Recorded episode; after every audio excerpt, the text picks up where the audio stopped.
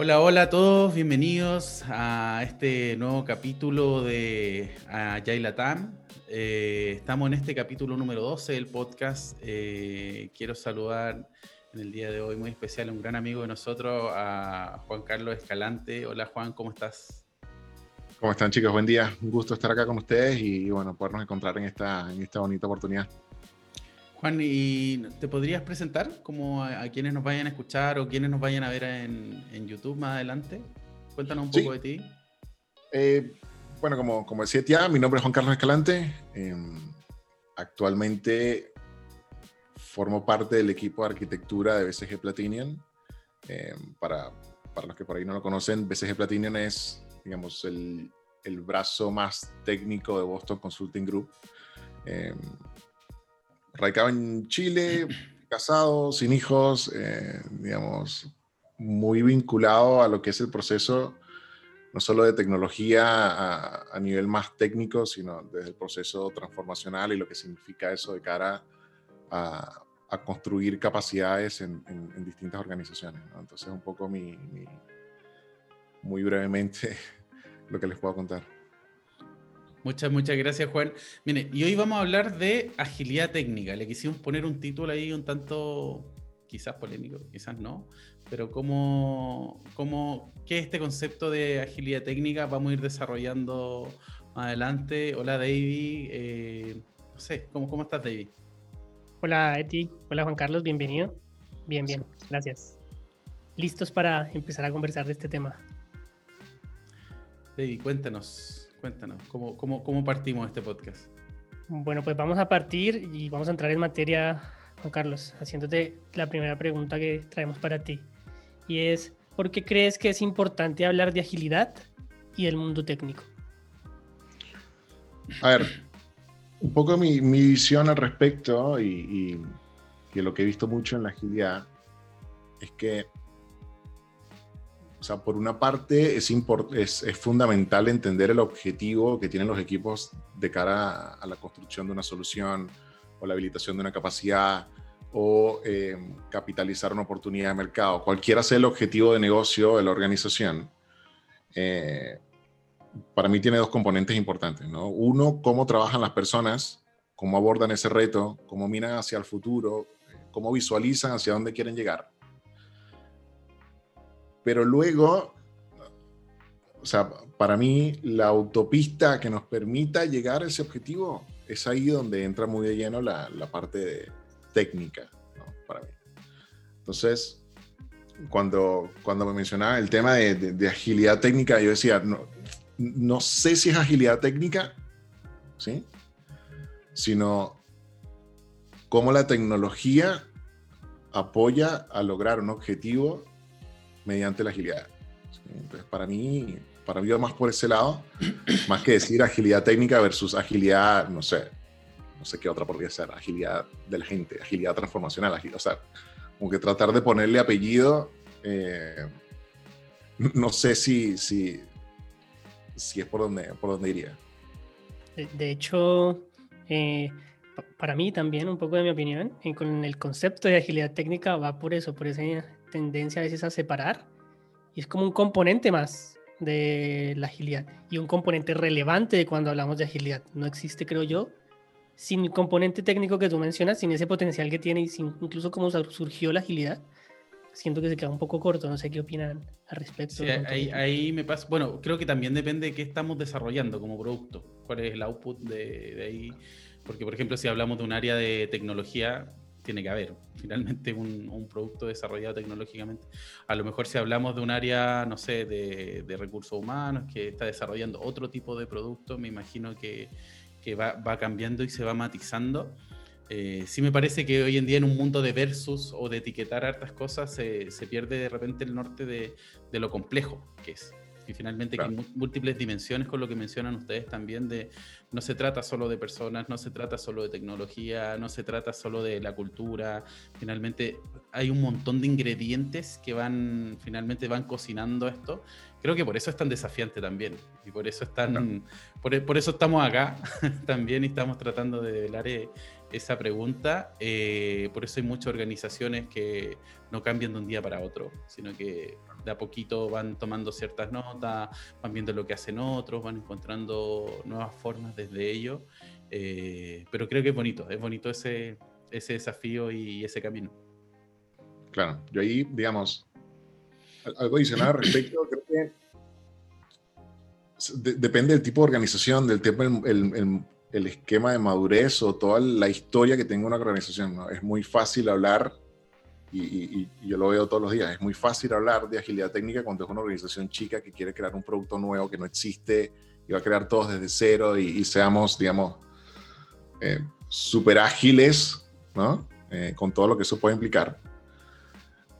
Pero al mismo tiempo, veo muchas organizaciones que tienen una historia muy amplia y que quieren acelerar sus procesos, quieren innovar en la forma en la que hacen las cosas, quieren ofrecer una nueva, una nueva, yo te diría, oportunidad para sus clientes, pero necesitan poder coexistir con lo que son y con lo que han sido durante décadas, ¿no? Entonces, eh, es importante que cuando, cuando, o al menos yo lo veo de esa manera, este concepto de agilidad no pensado, y, sobre todo por el lado técnico, no pensado por lo nuevo, por lo que queremos crear ahora, por lo que, eh, por el nuevo producto, nuevo servicio, lo que sea que queremos crear, sino también cómo conecta con la historia de la organización, cómo conecta con lo que ya existe, con las dificultades, con, con lo que se mal llama desde el punto de vista legacy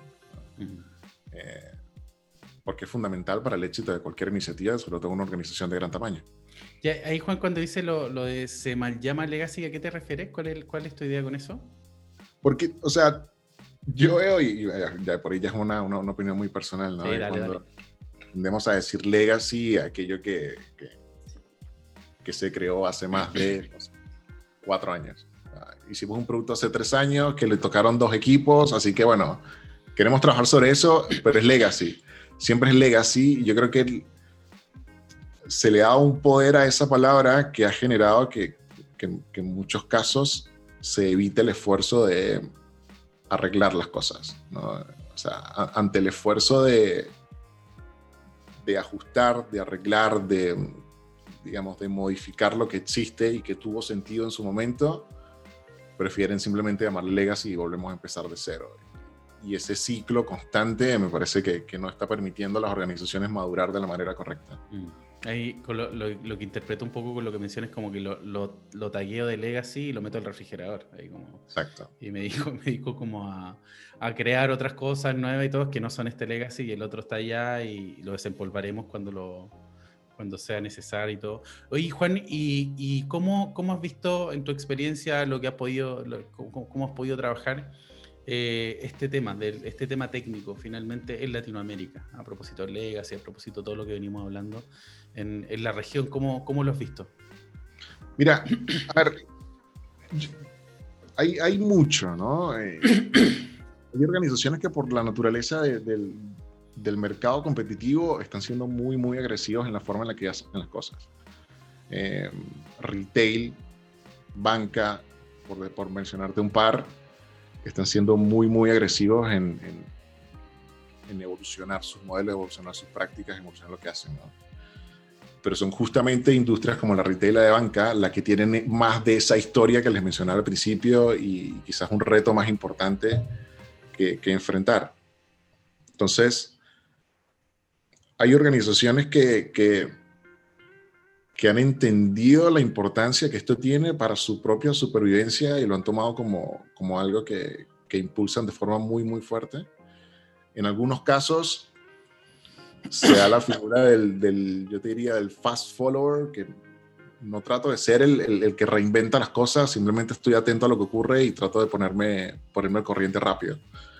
Em, entonces, hay una mezcla de todo, ¿no? En, en Latinoamérica entre los que quieren estar al frente de todo versus los que quieren aprender de los errores de los demás y, poder llegar segundos, pero llegar más seguros. Y, mm. Yo creo que eso está pasando mucho. Em, y luego, yo te diría, hay un, hay un apetito muy grande por, por generar nuevas experiencias a, clientes, ¿no? O sea, poder reducir lo que es la, lo que tradicionalmente conocemos la banca y convertirlos en esquemas fintech en donde las personas puedan interactuar con, con este tipo de productos de manera muy rápida o em, en el mismo retail, ¿no? La posibilidad de yo poder interactuar con, con, con canales de compra digitales mucho más ágiles y que permitan a una persona obtener lo que necesita de manera rápida desde su casa, ¿no? En gran medida. Eh, eso te diría yo desde el punto de vista de, hacia donde están mirando muchas organizaciones. Ahora, ¿cómo la tecnología o la capacidad para abordar ese, objetivo desde el punto de vista técnico está ahora mismo en Latinoamérica? Yo, yo te diría, tenemos mucho por construir. Eh, hay la demanda por, skills técnicos está siendo mucho mayor a la disponibilidad de esos skills. Y lo que eso genera, desde mi punto de vista, es que, digamos, al no tener el skill, muchas organizaciones pues trabajan con lo que tienen. O esto es lo que tenemos, con esto vamos a tener que avanzar y, iremos madurando en la medida que, podemos. Entonces, yo, yo, lo que te diría en ese sentido es que nos falta, sobre todo dentro de las organizaciones, roles que entiendan que, que madurar los equipos es un, es un continuo. O sea, los skills tienen que desarrollarse en Latinoamérica particularmente eh, hay mucho por desarrollar, no solo desde el punto de vista de los skills, sino desde el punto de vista de la diversidad de los equipos. Eh, es una industria que sigue siendo o, donde predomina el sexo masculino, lo cual, digamos, también es un problema, en donde predominan, digamos, ciertas características sociales, que sigue siendo un problema. Yo creo que, que la falta de diversidad en muchos, en muchos ámbitos nos está haciendo perdernos de, del skill que necesitamos para poder acompañar ese objetivo de las organizaciones. Entonces, eso es lo que siento, lo que, lo que veo que está ocurriendo en, en, en, muchas organizaciones en Latinoamérica. Me, me, pasa justo con lo que comentas, que eso refuerza los sesgos también. Si pensamos todos parecidos, somos muy parecidos, como que alguna, ¿dónde va a salir la idea distinta? La creatividad o la innovación desde ahí, si es que más o menos todos estamos muy de acuerdo, estamos en nuestra zona de confort con respecto a lo, a lo, a lo que hacemos desde ahí. Me, me, pareció eso.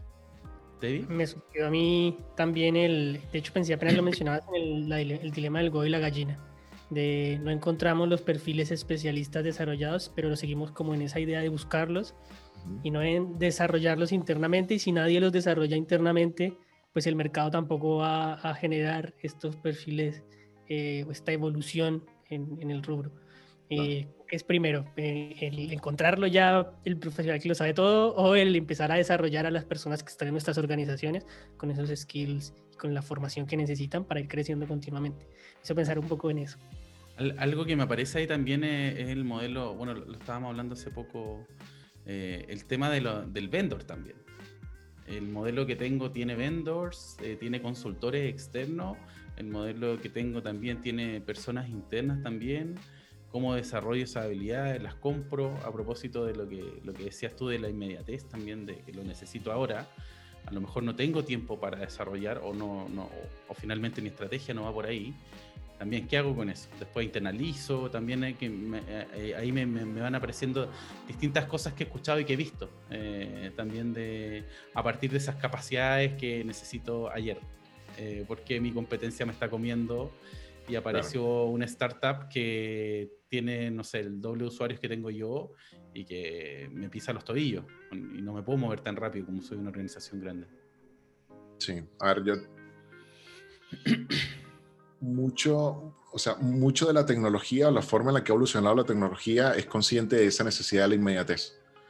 Eh, y de ahí que existan cada vez más soluciones SaaS, que son productos ya predeterminados que tú puedes rápidamente apalancar, o existen muchas soluciones PaaS en la nube en donde yo puedo de alguna manera abstraerme de la parte más, yo te diría, de las tuberías y enfocarme en la construcción del producto rápidamente, ¿no? Porque al final cuando nosotros construimos cualquier cosa, hay, hay, hay algo mucho más atrás de lo que ve el usuario finalmente en, en, un producto, ¿no? Entonces, la tecnología, sobre todo apalancando soluciones cloud, se ha hecho muy consciente de la necesidad de moverse rápido y de la necesidad de enfocar los skills en en lo que es importante para el negocio y no tanto en lo que es importante para, para la construcción del producto.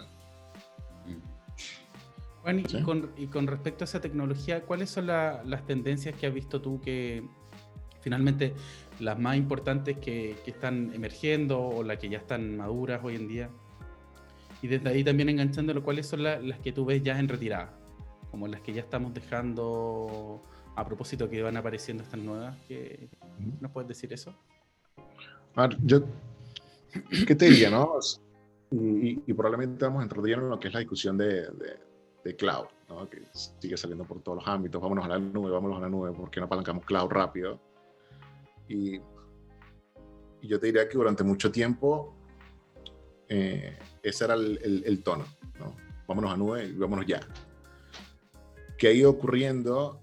que ese vámonos ya empezaba a dejar de lado lo que ya existía en tu organización. Entonces, el, el, irnos a la nube no necesariamente estaba tomando en consideración un modelo de coexistencia en donde esos nuevos desarrollos están inmersos en una organización mucho más grande. Eh, entonces, ¿qué es lo que estoy viendo yo? Mucho y, lo, que creo que va a seguir pasando mucho en, la industria es, digamos, estos esquemas multicloud, ¿no? En donde multicloud visto desde ¿Cómo hago yo para conectar una nube privada que puede estar on-premise en mis data centers con un esquema cloud en Azure, AWS o en GCP como si fuesen uno solo? Eh, esto porque la flexibilidad en muchos casos parte por, eh, por lo que yo ya tengo como organización. Eh, y si, si yo utilizo la nube digamos, como un habilitador de, nuevas capacidades, lo cual está perfecto. Eso debe acompañarse con, bueno, cómo me apalanco de lo que son, de lo que es mi historia, ¿no? De lo que es mi, mi, infraestructura o mi información que tradicionalmente viví en data center físico, ¿no? Te, doy un ejemplo. Eh, la banca, ¿sí? Eh, muchos, por no decirte todo de su, de su dominio, vive generalmente en core bancarios, que son, digamos, componentes gigantes, súper complejos y que generalmente viven on-premise, pero que tienen el corazón de la organización. Eh, entonces, un modelo en el cual tú generas nuevos productos y servicios, sí o sí va a interactuar con ese corazón de la organización. Entonces, ese modelo de coexistencia en donde ese nuevo producto vive en la nube, pero necesita alimentarse de la información que existe on-premise, esa coexistencia, yo te diría, es lo que, es lo que ha sido el mayor reto y en donde están los, los más grandes focos de tecnología hoy en día. Em, sobre todo en grandes organizaciones, ¿no? Porque por ahí si yo estoy creando un nuevo producto desde cero, una pequeña startup, no estoy tan sujeto a eso, ¿sí? Eh, y ahí, por supuesto, entra todo este esquema de, eh, de cómo yo puedo generar esta capa de abstracción entre lo que tengo en mis data centers físicos versus lo que tengo eh, en cloud y que para efectos del equipo de desarrollo, el equipo que está construyendo la solución, sea todo en la medida de lo posible eh, un, yo te diría algo de fácil acceso. ¿sí? Entonces, para mí ahí están enfocados los, los, digamos, los grandes esfuerzos de tecnología. Em, eso, por supuesto, incluye todo lo que son, digamos, los nuevos API gateways y cómo yo puedo, desde un único elemento de orquestación, poder entrar a esquemas cloud, esquemas on-premise o servicios de tercero que existen en el mundo. Em, la nueva, o, no te diría nueva, pero la práctica de construcción de microservicios, entendiéndolos como eh, habilitadores del negocio más que como simple componentes de software que tengan una, eh, una lógica particular. Entonces, yo diría, hacia eso está avanzando mucho eh, el, el, desarrollo de nuevos productos, nuevas tecnologías. Y a lo que preguntaba, hay cosas que están empezando a estar en, en, desuso. Eh, yo creo que el, la preferencia por, por lo que con lo que por lo que tradicionalmente es cómodo para las organizaciones está empezando a estar en desuso. O sea, yo creo que se están empezando a, liberar de, mira, así es como yo hago las cosas desde siempre y, lo quiero seguir haciendo así porque tengo un skill súper desarrollado. Eh, me ha costado 10 años tener a, personas acá que conozcan muy bien de la tecnología y sacarlos de ese esquema me resulta muy costoso eh, y muy peligroso. Yo creo que hay, o sea, las organizaciones están empezando a, a, abrirse un poco más, a dejar de estar en, ese, en, lo que para ellos ha sido cómodo siempre. ¿no? Eh, entonces, ahí entra mucho de, bueno, qué cosas sí o sí tienen que correr en premise, qué cosas sí o sí tienen que correr en un esquema propietario, eh, qué cosas sí o sí tienen que ser construidos por la organización, solamente la organización y no apalancados por, por tecnología de terceros. O sea, yo creo que principalmente lo que está quedando en desuso es esa mentalidad de apoyémonos en lo que conocemos mm. y, no abrirse a, a, lo que puede ser. Mm. Me, apareció en, en, algún minuto todo lo que estabas contando, el tema de la seguridad también ahí, a propósito que hablábamos de los bancos, que también, también cuando abrimos a tecnologías nuevas y bueno, todas las políticas, todo el compliance, todas todas las medidas que tiene un banco también, cómo empiezan a conversar entre que tampoco me detienen la agilidad que quiero tener, la velocidad, así que lo quiero ver así también, que yo quiero tener también con esas medidas de seguridad que me, sí me permiten estar muy tranquilo, pero también mm, finalmente son una capa burocrática si es que yo quiero avanzar. Eh, y salir rápido al mercado también. Eh, me, apareció cuando, cuando lo, iba, eh, lo iba a propósito de alguna experiencia que he tenido en algún banco donde, no sé, para pasar un producto a producción había que pasar 20 pasos, 30 pasos, eh, muchos vistos buenos, muchos pasos. Entonces, me, apareció justo con el concepto de banca que, mencionaste. Sí, a ver, yo, yo lo que te diría en sentido, tratando de poner una analogía, tú en un auto puedes ir tan rápido como la calidad de tus frenos, por decirlo de alguna manera. ¿no? O sea, si tú no eres capaz de moverte rápido de manera controlada, sí o sí vas a terminar mal. Y, lo que tú mencionas en términos de seguridad, mucho tiene que ver con eso. Eh, lo, que, lo que tradicionalmente, y ha sido mi experiencia en mucho tiempo, donde, donde el equipo de desarrollo dice, no, pero es que, es que el equipo de seguridad no me está dejando pasar, no me está dejando avanzar, están siendo una brecha, están siendo un stopper. Esa retórica creo que, creo que nos está afectando mucho la capacidad de, de movernos rápido. ¿no? Eh, ahora bien, yo creo que de, de, igual forma los equipos que están en esos roles de seguridad, en roles de operaciones, también tienen que cambiar en foco de no es que sean una puerta eh, que deben abrir para, poder, para que los demás puedan pasar, sino tienen que cambiar el foco a que son habilitadores de. ¿sí? Nadie dice que no se deben hacer las cosas de manera segura, nadie dice que no se deben hacer las cosas con calidad. Lo que buscamos es cómo esa seguridad y esa calidad se puede lograr sin convertirlo en, en una lucha constante entre lo que yo quiero versus lo que tú quieres, sino cómo cómo tus definiciones o tus necesidades, que yo las defiendo a muerte, eh, se convierten en habilitadores de. yo creo que ahí hay un, hay un, hay un gran reto a, a, seguir desarrollando.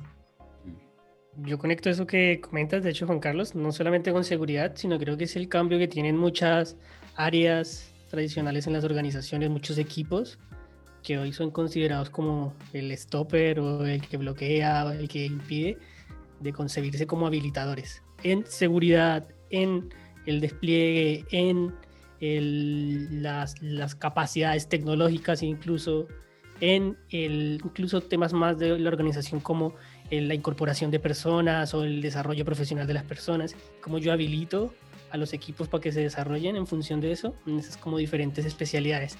Pero conectándolo con eso y con, de hecho, hilando un poco lo que veníamos hablando de Latinoamérica, de las tecnologías, ¿Cuáles crees tú que son los mayores desafíos eh, que tienen hoy las organizaciones en este ámbito de lo técnico, la agilidad técnica que venimos como hablando? ¿Cuáles consolidarías tú como los desafíos más grandes que tienen las organizaciones ahora? A ver, yo, yo lo resumiría en tres puntos, ¿no? Uno tiene que ver con este modelo de coexistencia que te mencionaba al principio, ¿sí? No todo es innovación desde cero, no todo es vamos a crear un producto nuevo, no todo es, mira, lo que ya existe es legacy, así que lo vamos a tener que crear desde cero. Tiene que haber un modelo de coexistencia, tiene que haber un modelo de madurez, tiene que haber un modelo donde equipos de desarrollo entiendan el valor de la refactorización como parte de, ¿sí? No se trata de, simplemente dejar todo de lado y volver a empezar. Eh, eso por un lado. Por otro, digamos, yo te diría que la, la forma en la que se vinculan los, los objetivos de organización o los objetivos de mercado, que al final son los que, los que dirigen todo el esfuerzo, em, y cómo se acompaña eso con la respuesta que tiene tecnología, para mí es, es, es una gran dificultad. Te explico por qué.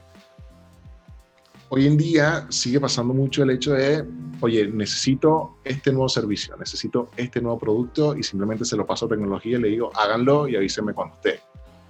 Eh, en lugar de, de, que sea un esfuerzo mucho, eh, un esfuerzo de la mano. O sea, cómo la tecnología te habilita a. Y lo mismo pasa luego cuando estamos en, en, en, propiamente en la construcción, ¿no? Lo que hablamos ahora de seguridad. ¿Cómo hago yo para que mi desarrollo con lo que me define seguridad versus cómo hago yo para que seguridad me acompañe en que, en que lo que estamos construyendo eh, sea seguro? ¿Sí? Entonces yo creo que fundamentalmente ese cambio en, en, términos de quién es responsable por la construcción de algo eh, es, lo que, es lo que debe cambiar. Y y tercero, para mí fundamental, y era lo que habíamos conversado al principio, cómo desarrollo el skill, cómo desarrollo las capacidades. ¿sí? O sea, el, cómo encuentro un balance entre la inmediatez y el hecho de que necesito generar, necesito madurar las capacidades tecnológicas en mi organización. ¿sí? No todo parte de selección un vendor, vengan, háganlo rápido y después no. Y, y prueba. Eh, entonces, entender que el desarrollo de capacidades toma tiempo, que el desarrollo de estas habilidades tiene que ser algo, digamos, intrínseco de la organización y no simplemente enfocado a un producto o servicio particular. Para mí eso es, es, eh, es algo que, que necesita ser abordado de forma mucho más agresiva, particularmente en Latinoamérica. Super, Juan Carlos. Muchas gracias. Eh, y ahora quisiéramos hacer un poquito un salto para conocer un poco de ti, ya cuál ha sido tu camino profesional, qué hitos has vivido, cuál, cuáles son como los hitos más relevantes en tu camino, que la gente como pueda inspirar. Bueno, para transparentar cosas también nosotros hemos trabajado con Juan. Sí. en, algún momento, cruzamos caminos. El, a ver, yo eh, o sea, empecé mi carrera muy enfocada en el desarrollo de software. O sea, siempre fui desarrollador, siempre me encantó desarrollar. Hasta hoy en día, cada vez que tengo un rato, me gusta sentarme a, a, a, escribir código porque es una forma de pensar en soluciones eh, de manera creativa. O sea, el programar es un constante solucionar problemas de manera creativa. Y eso es un ejercicio que a mí me parece muy, bonito. Eh, entonces, como les decía, fui desarrollador durante mucho tiempo, trabajé en startups, trabajé en agencias digitales, trabajé con, em, trabajé para la banca, eh, conocí muy de cerca las dificultades que tiene ese tipo de, ese tipo de desarrollo. Em, y luego en mi, en mi, yo te diría, en mis cambios de países, ¿no? Porque o sea, originalmente, bueno, como ustedes sabrán, trabajé mucho tiempo en Venezuela, soy venezolano. Eh, luego viví un par de años en Argentina, en donde tuve la oportunidad de trabajar en, empresas de medios, ¿sí? no solo de, medios digitales, sino en, en agencias digitales. ¿no? Una, una oportunidad muy linda de trabajar en una, en una compañía que se llama RGA en Argentina, que se enfoca mucho en soluciones creativas en un entorno de nuevos productos, nuevas campañas, nuevas ideas, que tiene un foco mucho más hacia, hacia, hacia las agencias digitales, que, que, en ese entorno, digamos, tuve la oportunidad de hacer cosas que, que para mí han sido sensacionales, o sea, poder trabajar con equipos de múltiples países al mismo tiempo, construyendo soluciones como la reconstrucción del sitio de marvelcomics.com, que, que, fue un, proyecto gigantesco y, el cual fue un, fue un, reto tremendo. Participar con organizaciones de gran tamaño eh, en, en, ese, en ese ámbito, pues, pues, para mí fue genial. Y, y un poco luego, ¿cómo, ¿cómo, conecto con este ámbito de la agilidad? Era, bueno, o sea, Juan Carlos al final es, es, es un programador, entonces, ¿cómo, ¿cómo conecta con este mundo? Para mí tiene que ver con el hecho de, digamos, cómo ese conocimiento que uno va construyendo en el tiempo puede ayudar a generar capacidades en, en, otros. ¿no? Y, y, es ahí en gran medida como conecto con este ámbito de la agilidad y donde puedo participar mucho tiempo con, con, con ustedes de, oye, cómo nosotros podemos habilitar técnicamente eso que eh, llamamos agilidad y que por el motivo que sea, eh, parece enfocarse más en las personas que en la práctica. Eh, que, en gran medida, digamos, es importante, fundamental, no digo que no lo sea, pero que luego te acompañado con, bueno, listo, ya que tenemos un equipo súper empoderado, con un objetivo súper claro, que tiene muchas ganas de avanzar, perfecto, siéntese frente a la máquina, ¿qué hacemos? ¿no? Entonces, poder acompañar ese proceso para mí siempre fue muy, muy atractivo.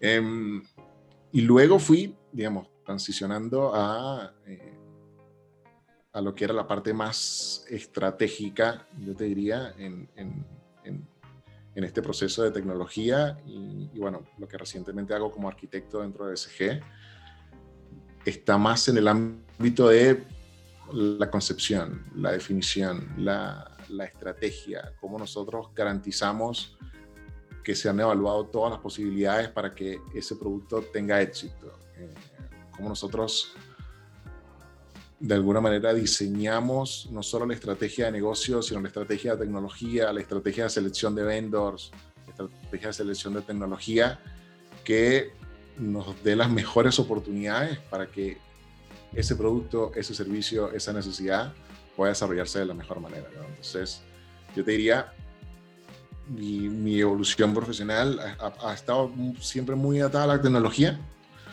Eh, y, y, para mí, si, si, yo pudiera recoger aquello en donde, en donde me gustaría trabajar por siempre, porque creo que recoge muchos de esos puntos, tiene que ver con las prácticas de Ops y, y, y esta práctica de habilitar ¿no? habilitar técnicamente lo que el negocio quiere, lo que los equipos quieren, lo que los clientes demandan. ¿no? Entonces, para mí, ese, el, ese componente, yo te diría, es, agrupa todas las habilidades que yo he podido desarrollar durante, durante los años y, y quizás se te dé el tono de todo lo que yo puedo seguir desarrollando en el, en el futuro conectándolo de hecho con lo que nos comentas, Juan Carlos, de tu historia y de tu camino, ¿Nos podrías contar un poco cómo es el día a día en tu trabajo? Ya a partir de toda esta evolución, hoy, ¿cómo es el día a día en tu trabajo? A ver, eh, o sea, la verdad es que todos los, todos los días tienen un reto, ¿no? Todos los días tienen una particularidad, eh, sobre todo en el campo de la estrategia o, de la consultoría estratégica, por ser más específico. Eh, el día a día parte por cómo nosotros como yo particularmente, eh, aseguro que, que, esa estrategia va por buen camino, ¿sí? que, que, las consideraciones que debemos tomar están bien o, o, al menos están lo suficientemente sustentadas como para sentirnos seguros de que por ahí va el camino, ¿no? porque al final, sobre todo cuando, cuando son nuevos productos o, o nuevos servicios, hay, hay, mucho de incógnita de saber si va a funcionar o no va a funcionar. Eh, pero el día a día es el problem solving que les decía, que, que aplicamos mucho al desarrollo de software, pero visto desde la óptica de estrategia. ¿no? ¿Qué cosas necesitamos resolver ya de manera creativa eh, y que podemos rápidamente validar esa solución? ¿no? Sobre todo desde el punto de vista de la arquitectura, eh, que, que es mi rol en este momento, arquitectura no solo a nivel aplicativo, sino a nivel de infraestructura, sino a nivel de redes, sino a nivel de telecomunicaciones, de seguridad, o sea, todos esos componentes que están más allá de, eh, de lo que un, un, equipo de tecnología se sienta a construir. Sí, me gusta esta parte ya uno, se va volviendo más personal también y, y yendo como a tu camino. Y ahí cuando, cuando hablamos de, con lo que he aprendido, con, con el camino que lleva, me imagino que han, han, habido cosas que ha adquirido, y cosas que diría, mira, aquí no, quizás no fue tan efectivo mi tiempo, y de cara a, a quizás compartirle a quienes nos escuchan o a quienes nos, nos, estarán viendo en YouTube, eh, ¿qué recomendarías para, formar, para ese tema de formación, Juan? Como de, ¿Cómo me podría formar adecuadamente en, a propósito de lo, de lo que hablaste de las habilidades de DevOps, a propósito de este camino técnico eh, de, la arquitectura, eh, ¿qué, podrías recomendar tú para esa formación? A ver, eh,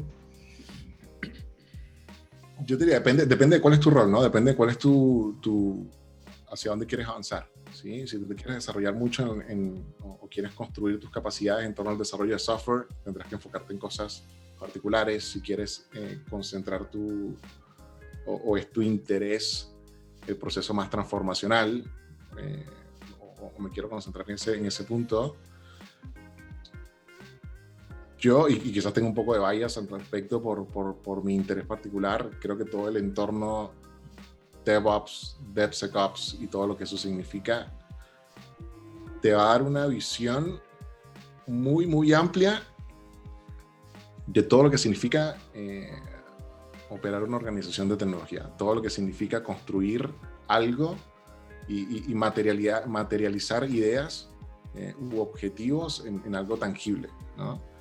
Porque yo vas a entrar en, digamos, cuál es la mejor forma de construir un producto, cuál es la mejor forma de liberar ese producto, cuál es la mejor forma de asegurarte que lo hagas de manera segura, de que lo hagas de manera resiliente, de que lo hagas de manera ágil, cómo asegurarte que todas las áreas de una organización están vinculadas en o, se conectan en la idea de, ser habilitadores de y no tanto como ser partes de. Mm. Eh, yo te diría que yo en eso desarrollaría mucho y, y, lo hago, lo hago permanentemente, pero digamos, yo diría que en general, independiente de cuál es tu rol o, hacia dónde lo quieres mirar, es importante entender que si no hay un entendimiento, al menos mínimo, de lo que es la tecnología, siempre te va a faltar un,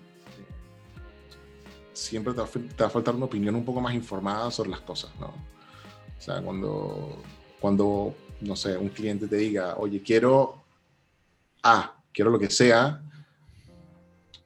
tu entendimiento de la tecnología te ayuda a tener una visión un poco más amplia de qué se puede, qué no se puede y por qué.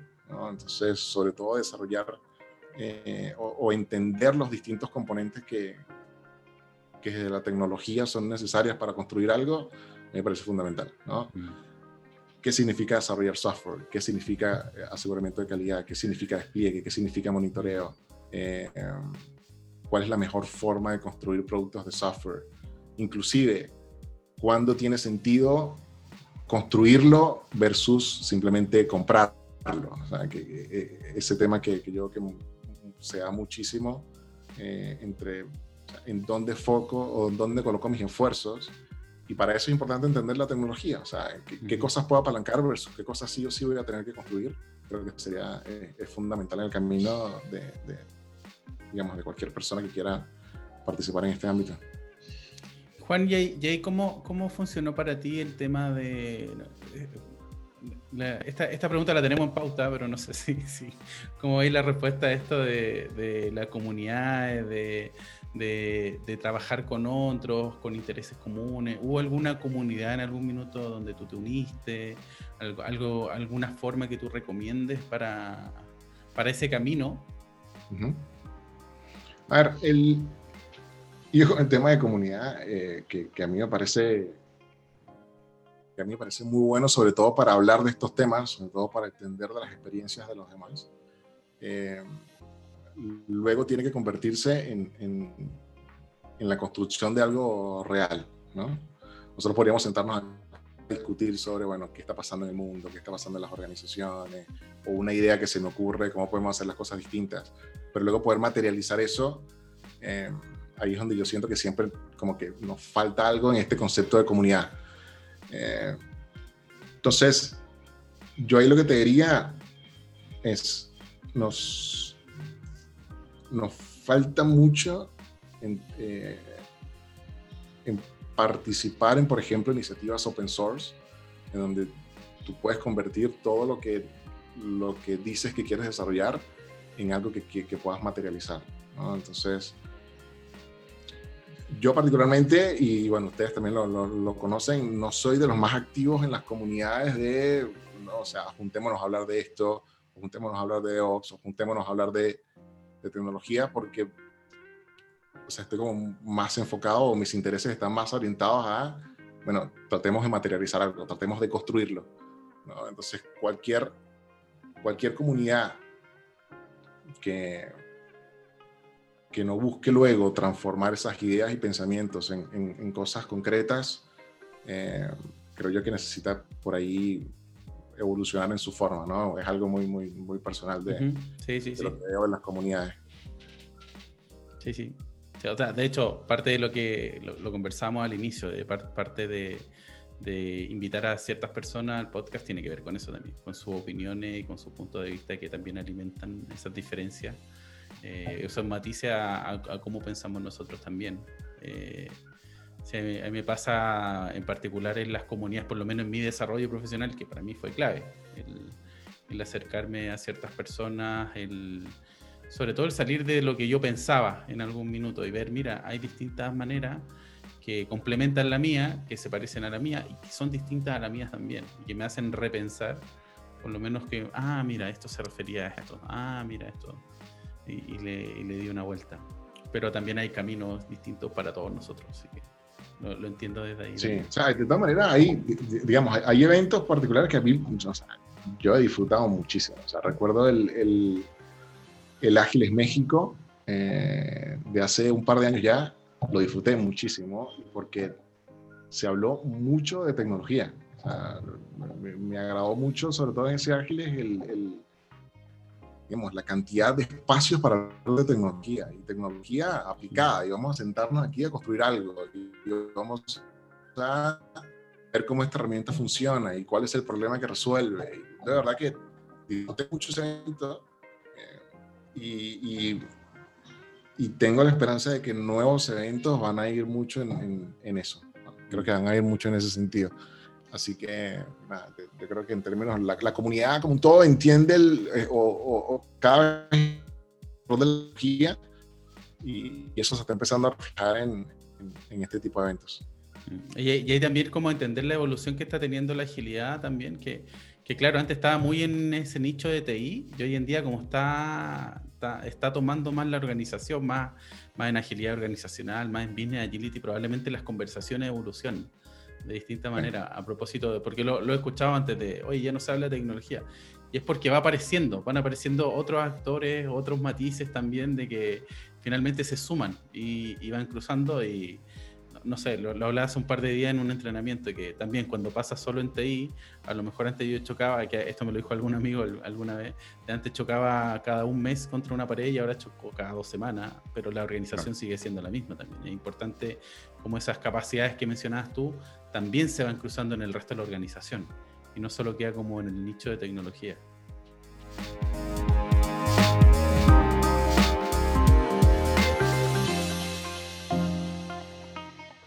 Para ir concluyendo nuestro capítulo, eh, vamos a pasar, avanzar a nuestra sección final. Y, y, para ello, primero partimos por el diccionario Agile. ahí te tenemos una pregunta, Juan Carlos. Vale. que sería, ¿qué es DevOps? ¿Qué es DevOps? Eh, a ver, y esto lo voy a defender a, a muerte en donde, en donde sea. No es un rol. El que sea que lo escuche, no, o sea, no me interesa quién lo diga o cómo pase, no es un rol. Eh, si ustedes, o sea, llega un pequeño paréntesis, o sea, ustedes revisan la historia de cómo nace DevOps, al final es cómo, lo que, lo que decía Tian, cómo me choco con esa pared un poco más rápido eh, y un poco más frecuente hasta que deje directamente de ser una pared y se convierta en, parte del proceso. Entonces, para mí, tratar de encasillarlo en, en un rol es como decir eh, quién es la persona Agile, quién es el Agile. ¿no? O sea, cuando nosotros decimos, bueno, ¿qué es la agilidad? No pensamos en un rol, pensamos en un conjunto de cosas, un conjunto de elementos. Y con DevOps me pasa lo mismo. Eh, entonces, ¿qué es para mí DevOps? Es un proceso, una dinámica en la cual nosotros aceleramos el proceso eh, que nos permita habilitar nuevos productos, servicios, capacidades, eh, como digo, de la manera más rápida posible, con la mejor calidad posible, porque al final el enfoco, digamos, para yo poder saber que un producto funciona o no funciona, necesito poderlo liderar, necesito poderlo liderar rápido. Y, en gran medida, DevOps a lo que apuntas es a eso, un conjunto de prácticas, de procesos, de formas de estructurar una organización que tengan como objetivo acelerar el proceso en el cual nosotros podemos entregar software de calidad rápido. Que de ahí luego se desprenderán roles, actividades, procesos y, y- y muchas cosas asociadas. Pero el objetivo fundamentalmente es eso, ¿sí? Eh, una forma de pensar distinto, una forma de pensar y de construir capacidades en una organización que nos permitan acelerar la forma en la que entregamos productos y servicios. No, no es más que eso. Súper. Que Me por ahí se dice rápido, ¿no? Pero, Me hiciste pensar con la metáfora en, en el campo, cuando los campesinos empiezan a hacer camino, cuando no hay caminos, y empiezan a ir limpiando poco a poco entre los árboles y poco a poco se va haciendo ese camino para llegar más rápido, más directo. Eh, me hiciste pensar un poco en eso. mejor. Y para mí, para mí va mucho en eso. ¿no? Ahora, el tema, te lo digo porque escucho mucho el tema de rol, y sí hay roles asociados muchos, pero como, como única frase, no, yo. Entonces, la pregunta que viene te va a encantar. Sí. Y nuestra sección de preguntas y respuestas, y te va a encantar, ¿qué hace un ingeniero de Bobs? Vale. Un ingeniero de Ops tiene. Yo te diría que su, su- su alcance de acción primero va en tratar de normalizar la- la- el stack tecnológico. ¿sí? Si yo tengo seis equipos de desarrollo, por poner un ejemplo, tratar de aterrizar algo en lo que específicamente haría este rol. Si yo tengo seis equipos de desarrollo, cada uno trabajando en su propio stack de tecnología, no hay forma o, o no es eficiente construir un esquema de delivery para cada uno de esos equipos de manera independiente. Eh, entonces, en principio, la visión de tratar de converger tecnología, tratar de, re- de reducir la variabilidad de tecnología, va a estar en el, en el, en el foco de un ingeniero de DevOps.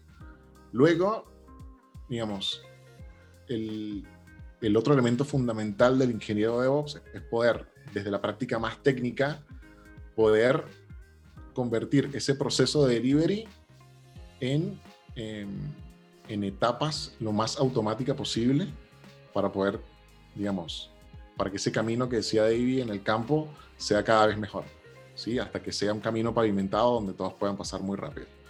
Entonces, cuando nosotros decimos, oye, tenemos una, tenemos una consideración de seguridad antes de poder hacer un paso a producción, bueno, listo, el ingeniero de DevOps va a pensar en no en cómo eliminar la restricción de seguridad, sino en cómo garantizar que se cumple con, esa, con ese objetivo o se cubre esa necesidad de la manera lo más automática posible.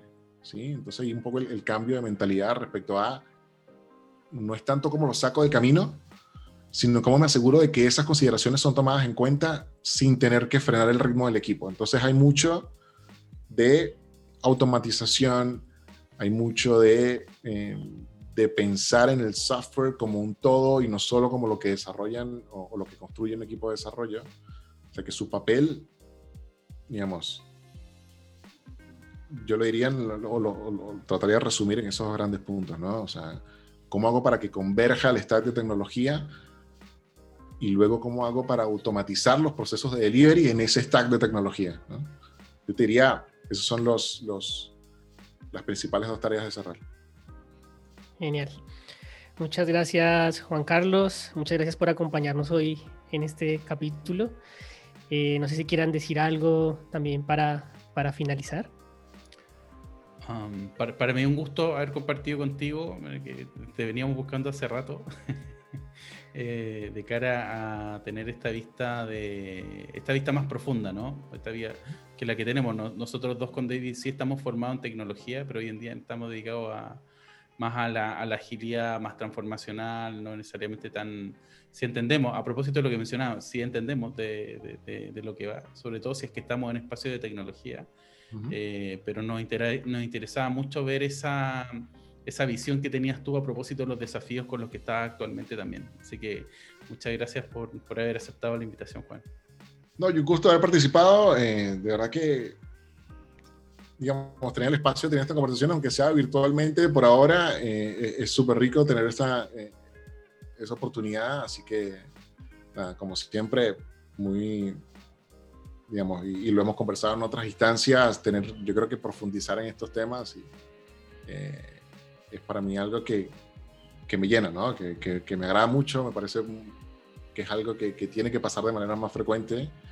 Eh, yo particularmente con David, que, que, que sé porque lo conozco súper apasionado de la tecnología, o sea, lo he visto dando talleres de TDD en, en, en, práctica de desarrollo ágil, o sea, he visto cosas tremendas y, y, lo mismo con el caso de Tian, o sea, tú, contigo, Tian, digamos, entender la importancia que tiene la tecnología como, como un complemento de generar capacidades humanas mm. eh, y, digamos, esa dualidad con un objetivo común es, es algo fundamental. Así que un, un, gusto haber participado con ustedes hoy. Muchas gracias. De hecho, yo en el camino, ustedes me llevaron a ciertos momentos de mi vida, participé en algunas comunidades de software libre y eso, y me ponía a pensar, ya, ¿cuál era la práctica en la comunidad, no sé, de agilidad? ¿Cuál era la práctica en la de, no sé, en Mozilla programábamos los plugins que iban a estar incorporados en la comunidad latinoamericana, no sé pero claro, siempre era muy a la práctica y como que me llevaron hacia diferentes momentos. Esta conversación me llevó a esos momentos. También fue muy rico para mí eh, escucharlos y escucharte, Juan Carlos. Em, recuerden que vamos a tener un post acerca de la conversación que generamos hoy con algunos de los temas que mencionamos en inspiritlatam.com. También recuerden que pueden seguirnos en nuestras redes sociales, en LinkedIn, Instagram, como Inspirit Latam. Y los esperamos en el próximo capítulo de Agile Latam.